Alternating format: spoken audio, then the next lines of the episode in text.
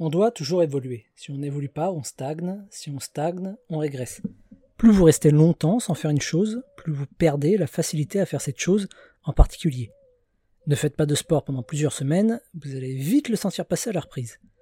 C'est comme lorsque vous restez une trop longue période sans travailler ou lorsque vous partez en vacances.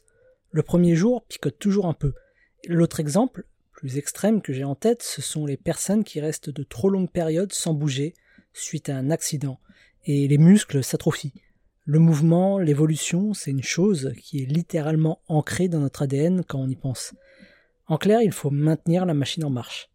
Le principe de l'effet cumulé de Darren Hardy repose exactement sur cette idée. Le postulat est que s'améliorer de seulement 1% tous les jours, c'est largement suffisant pour en tirer un maximum de bénéfices quelques mois plus tard, voire sur une vie. Et il y a plusieurs façons d'évoluer. Ça ne veut pas forcément dire en faire toujours plus. On peut évoluer intellectuellement, en se formant, en faisant de nouvelles rencontres, en lisant un bouquin. On peut évoluer physiquement, en faisant attention à notre alimentation, en faisant plus d'activités physiques. Ou on peut aussi évoluer spirituellement. Bref, pour rester en bonne santé, que ce soit physique ou intellectuelle, maintenez la machine en marche.